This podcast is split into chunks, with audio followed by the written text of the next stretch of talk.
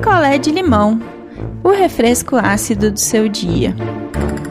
Oi, gente! Cheguei! Cheguei para mais um picolé de limão e hoje eu vou contar para vocês a história da Ana e do Diogo. Quem me escreve é a Ana. A Ana conheceu o Diogo num aplicativo de relacionamento e eles começaram a ficar. E tava indo tudo muito, muito, muito bem, assim. Eles estavam se dando bem, se entrosando. O Diogo tinha umas questões, mas a Ana não achou que isso fosse tão importante e a coisa foi fluindo. Quais eram as questões do Diogo? O Diogo, ele era fissurado na temática vampiro. Mas fissurado mesmo. Tipo mesmo. E pela Ana, tudo bem, né? Quer gostar de coisa de vampiro, gosta. Pra ela, tanto faz. Ela não, não era chegada em coisas de vampiro, então era meio que uma parte da vida do Diogo que ela não se envolvia.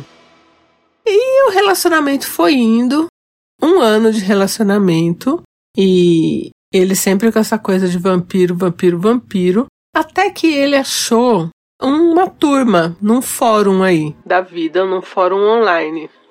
E a partir desse dia, ele começou a mudar, o Diogo começou a mudar. Então, qual foi a primeira coisa que o Diogo fez?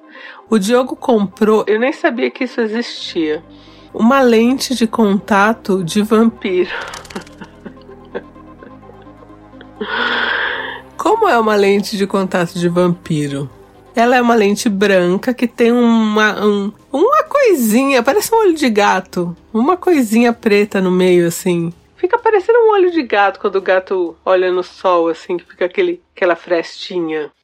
E aí a Ana falou pro Diogo que não ia sair com ele. com aquela lente de vampiro, né? Porque. Esquisito pra caralho. Ai, meu Deus do céu. E aí eles tiveram uma pequena discussão por causa disso, porque ele falou que ele estava se encontrando com essa turma, nananã, e que gostaria que ela fizesse parte. E a Ana não estava realmente interessada em coisas de vampiro, nem em colocar lente, nem nada. E aí o namoro começou, óbvio, a dar uma zedada, porque depois da lente ele começou a se vestir todo de preto e até aí, gente, sei lá, né? Não achei tão assim, né? E aí ele começou a ficar distante da Ana. Ela começou a desconfiar dele. E, gente, onde há fumaça, há fogo. Ana descobriu que Diogo estava saindo com uma moça lá do Fórum de Vampiros. A moça do Fórum de Vampiros também curtia coisas de vampiro, então quer dizer, ficava melhor ali, né? Ficar com a moça das coisas de vampiro. Aí eles tiveram uma mega discussão e terminaram. E aí o Diogo foi viver as coisas de vampiro dele. E a Ana falou que ele se transformou bastante, assim, né? Com essa coisa de vampiro, só postava coisas de vampiro. Assim, na visão dela, ele fazia umas fotos estranhas, nananã.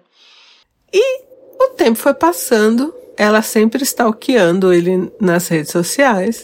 Seis meses de novo relacionamento com a menina vampira e ele de vampiro. De repente ele resolveu largar tudo.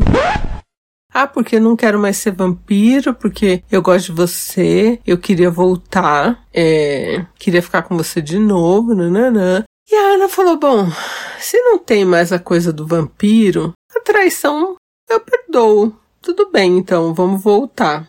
E aí eles voltaram. Com dois meses que eles tinham voltado, a mocinha vampira apareceu. Ela não apareceu pra Ana. Ela voltou é, a aparecer pro Diogo. Não que ela seja uma aparição, tá, gente? aparecer, digo procurar. E aí ela procurou, porque óbvio, a gente já fala aqui mil vezes, eles não usaram camisinha e a moça Tava grávida esperando aí um bebezinho vampiro.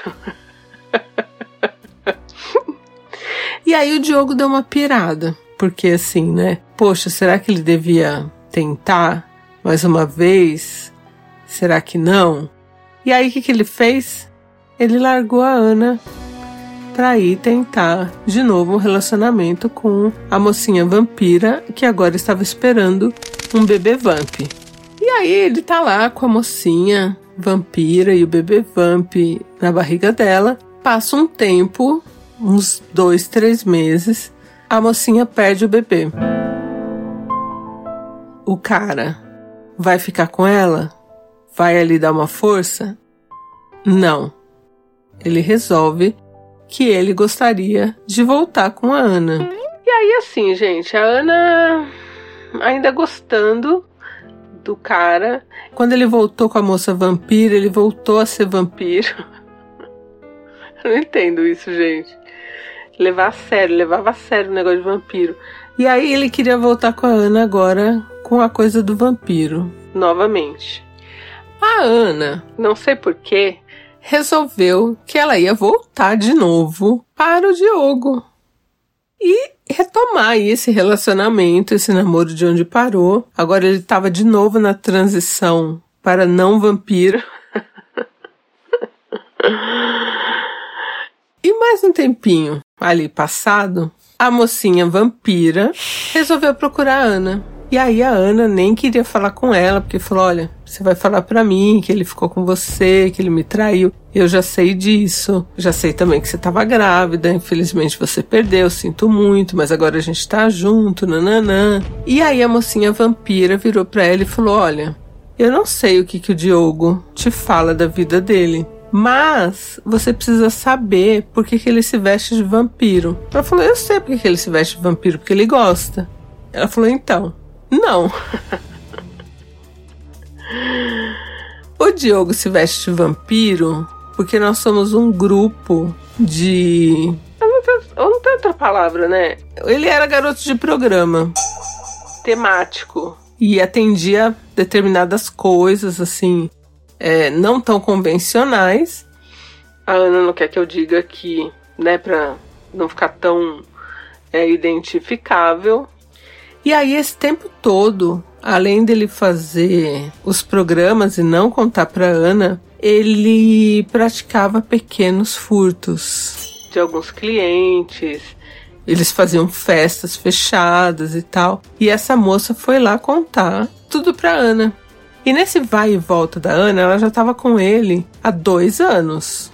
A Ana desconfia que essa menina que foi contar para ela deve ter denunciado ele na polícia, alguma coisa assim. Porque, gente, o Diogo foi preso porque ele tinha um, umas coisas lá para acertar os processos, né? Para acertar. E aí, só aí que a Ana veio descobrir que ele tinha passagens.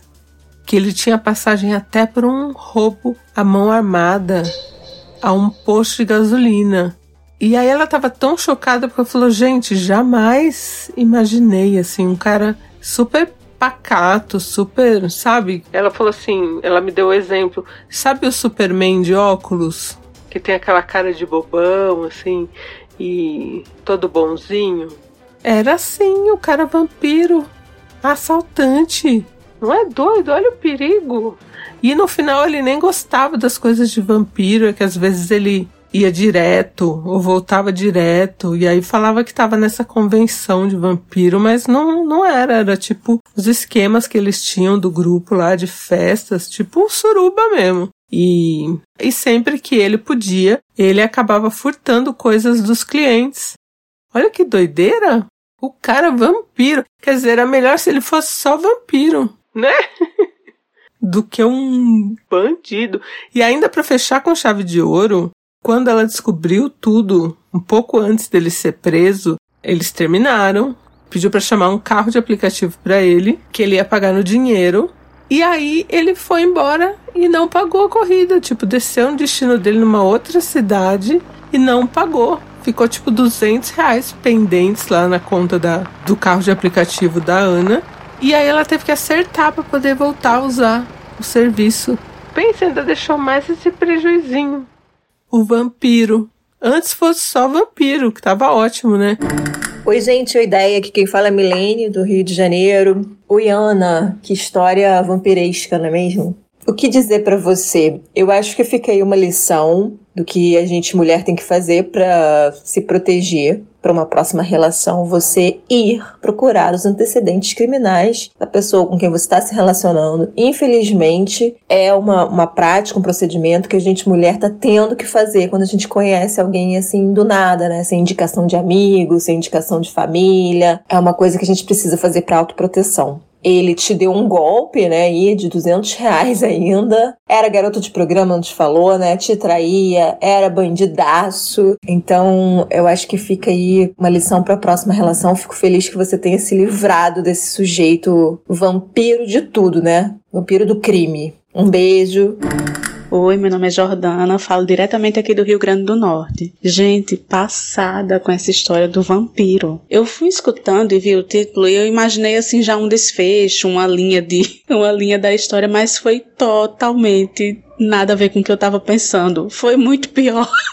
Mas que bom que a Ana, né, pelo menos se livrou aí. Eu já teria achado roubada desde a da, da fissura do cara por esse lance de vampiro. Mas enfim, né? Quem gosta, gosta, né? Então ela gostava dele e tal. Foi aguentando. Mas muitos sinais. Como a Deia sempre fala, tinha muitos sinais aí de que a coisa não, não ia apontar para um, um lado bom.